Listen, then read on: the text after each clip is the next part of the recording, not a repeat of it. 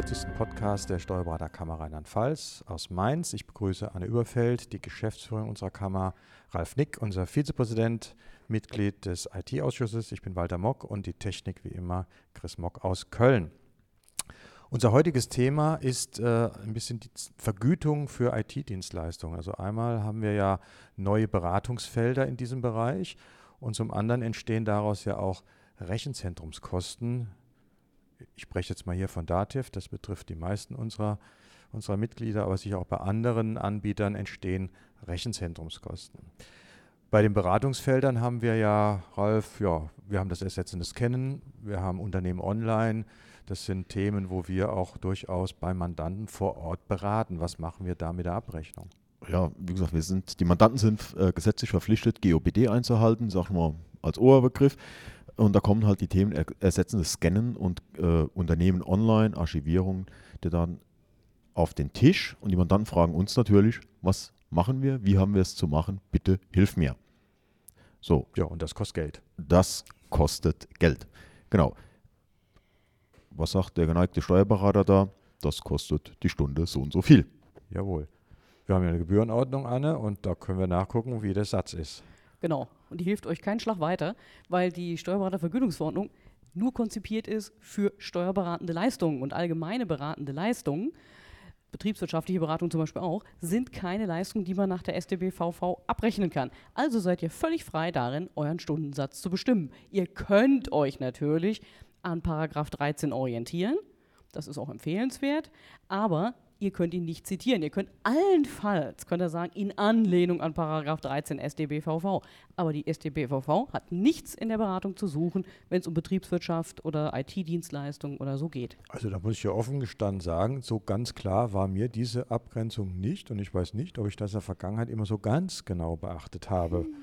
Äh, was wir aber jetzt daraus lernen, wir können höher abrechnen. ja, ja. Das, das ist natürlich eine gute Möglichkeit. Ähm, aber diese, diese ganz feine Unterscheidung, äh, obwohl das ja dann Tätigkeiten sind, die durch die Haftpflichtversicherung abgedeckt sind. In Wir der bewegen Tat. uns ja nicht außerhalb ja. unseres Bereiches. Also Haftpflichtversicherung, mhm. Tätigkeiten und Gebührenordnungstätigkeiten, die äh, unterscheiden sich. Ne? Die Haftpflicht sichert mehr ab, als die Vergütungsverordnung sozusagen euch ein Geld gibt, in der Tat. Das ist so ein Aspekt, den habe ich so noch nie gesehen und ich weiß nicht, ob das jedem Kollegen so klar ist. Aber, Aber was jedem klar sein sollte, wenn ich den Mandanten unterstütze, jetzt wirklich bei der Einführung so Unternehmen online, das scheint ja äh, so ein bisschen ein Renner zu sein äh, oder im Bereich der Kasse zum Beispiel, wenn ich den Mandanten da berate, da sollte ich dann halt im Vorfeld sagen, okay, das kostet dich Geld und das kostet die Stunde, je nachdem wer es aus der Kanzlei macht, so und so viel Euro. Gut, man muss halt bei der Abrechnung schauen, dass man dann entsprechend nicht auf die Gebührenordnung verweist in seiner Rechnung. Da muss man auch gucken, dass man das in seinem Programm vorgesehen hat, ne? dass es überhaupt hergibt, weil man bewegt sich ja eigentlich immer in diesem mhm. DATEV-Programm und meistens jedenfalls. Und dann ist das ja erstmal so einprogrammiert. Also man muss Der da ja irgendwelche freien Zeitpositionen haben, die eben anders mhm. sind und das sich bewusst auch dann im Programm äh, vorhalten, diese Position. Ne?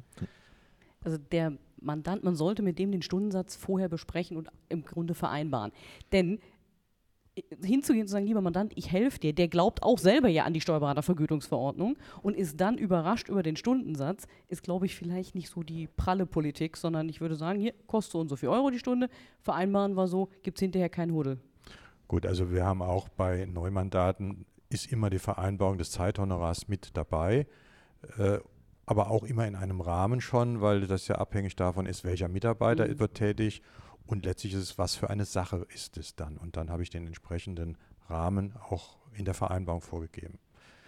Gut, aber jetzt haben wir den zweiten Bereich, der vielleicht äh, auch nicht ganz unspannend ist. Es entstehen ja im Rechenzentrum durch diese ganzen IT-Geschichten neue Kosten. Also äh, ich denke, äh, Kosten für die E-Bilanz zu übertragen, Vollmachtsdatenbank kostet Geld pro gespeicherter Vollmacht äh, das Register, die E-Steuer, Bescheidsrückübertragung, all das verursacht Rechenzentrumskosten. Was machen wir damit, Ralf? Ja, das ist interessant, weil diesen Kosten können wir uns im Endeffekt ja nicht entziehen.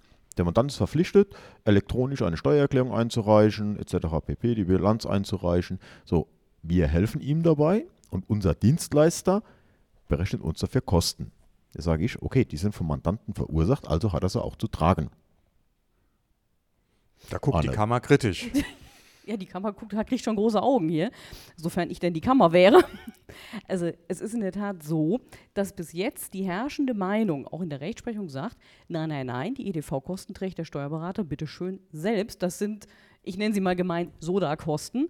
Ohne diese EDV-Kosten kann er seinen Betrieb gar nicht führen. Davon ist die, lebt die Praxis und deswegen muss er die alle selbst tragen. so ein Ver oder ich als Berater, dem das so nicht ganz gefällt, äh, der muss sich ja nicht unbedingt an die herrschende Meinung äh, dran äh, setzen. Der kann auch sagen, okay, Mindermeinung. Wenn ich jetzt EDV-Kosten habe, meine monatlichen Gebühren für die Programme etc., das sind die sowieso da Kosten. Ne? Aber wenn der Mandant sagt, bitte übermittel mir die elektronische Erklärung, äh, und da stehen, die sind ja dann mandatsbezogen, da gibt es ja wohl auch die ein oder andere Meinung, die sagt, okay, diese Kosten können abgerechnet werden, die würden nicht mit den sowieso Kosten, also, also mit den reinen Programmkosten abgedeckt sein. Mhm. Da gibt es jetzt einen Aufsatz, der ist relativ neu in der DSTR von einem Kollegen von mir, von der Steuerberaterkammer Düsseldorf, von Herrn Dr. Feiter, der diese Mindermeinung mal zelebriert und sagt, Moment mal, der Steuerberater kann eben genau, was du sagst, die Kosten, die im, also zu dem Mandat zurechenbar sind, die kann er gesondert dem Mandanten gegenüber abrechnen. Er begründet das auch sehr gut in dem Aufsatz, das muss man sagen. Es ist halt eben nur bis jetzt noch eine Mindermeinung. Die Rechtsprechung könnte sich anders orientieren, weil sie es bisher gemacht hat. Aber vielleicht auch nicht. Ja. Aber ich sage mal so, also ich rechne diese Kosten im Prinzip weiter. Allerdings bei schon länger Neumandaten mache ich eine entsprechende Vereinbarung. Es wird ja ein, ähm, in der Regel ein Pauschalhonorar vereinbart für die Finanzbuchhaltung und da taucht bei mir auch dann auf EDV-Rechenzentrumskosten. Und die werden einmal im Jahr überprüft und dann angepasst, wenn die DATEV erhöht oder die, die Auswertungen umfangreicher werden, was auch immer. Also im Rahmen einer Vereinbarung kann ich dem doch entgegenstehen. Genau, wenn du eine Vergütungsvereinbarung hast nach Paragraph 4 StBVV mit den Mandanten, dann ist das fein. Das ist ja äh, der Witz der Vergütungsvereinbarung, dass du eben abweichend von der StBVV bestimmte Dinge vereinbaren kannst. Da ist das Also ist die ganze Diskussion doch relativ müßig. Man sollte ohnehin noch eine Honorarvereinbarung machen, das dort aufnehmen und dann ist die Welt in Ordnung und die Kammer ist friedlich und glücklich, würde ich Also- sagen. Ja, dann mit der äh, Vergütungsvereinbarung, äh, natürlich, das sagt die Kammer immer, das sollten wir machen. Äh, Und rein theoretisch macht das angeblich auch jeder, nur Stax-Umfrage 2015 sagt, 15% der Steuerberater machen eine Vergütungsvereinbarung. Mhm. So. Und die 85% äh, sagen, das will ich nicht oder sind sich zu bequem, das zu machen. Die haben dann, denke ich mal, im, im Streitfall das Problem, sich dann nachher auf die Mindermeinung berufen Ja. zu müssen. Genau. Die müssen im Streitfall ähm, auf die Mindermeinung hoffen. Ähm, oder sie äh, vergessen das einfach und lassen diese Kosten Kosten sein im Streitfall. Ja.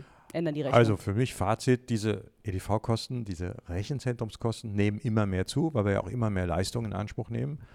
Und um auf der sicheren Seite zu sein, nehmen wir einfach mit, wir machen Vergütungsvereinbarungen, nehmen das mit auf und dann ist die Welt in Ordnung. Wir sind in trockenen Tüchern mit dem Problem. Ich denke mal, so könnten wir diesen Podcast mit dieser, äh, ja, nicht Mindermeinung, sondern das ist eine überzeugende Meinung, die Zustimmung der Kammer findet, können wir diesen Podcast abschließen. Jawohl. Vielen Dank für diese Runde und bis zum nächsten Mal. Ciao. Ciao. Und tschüss.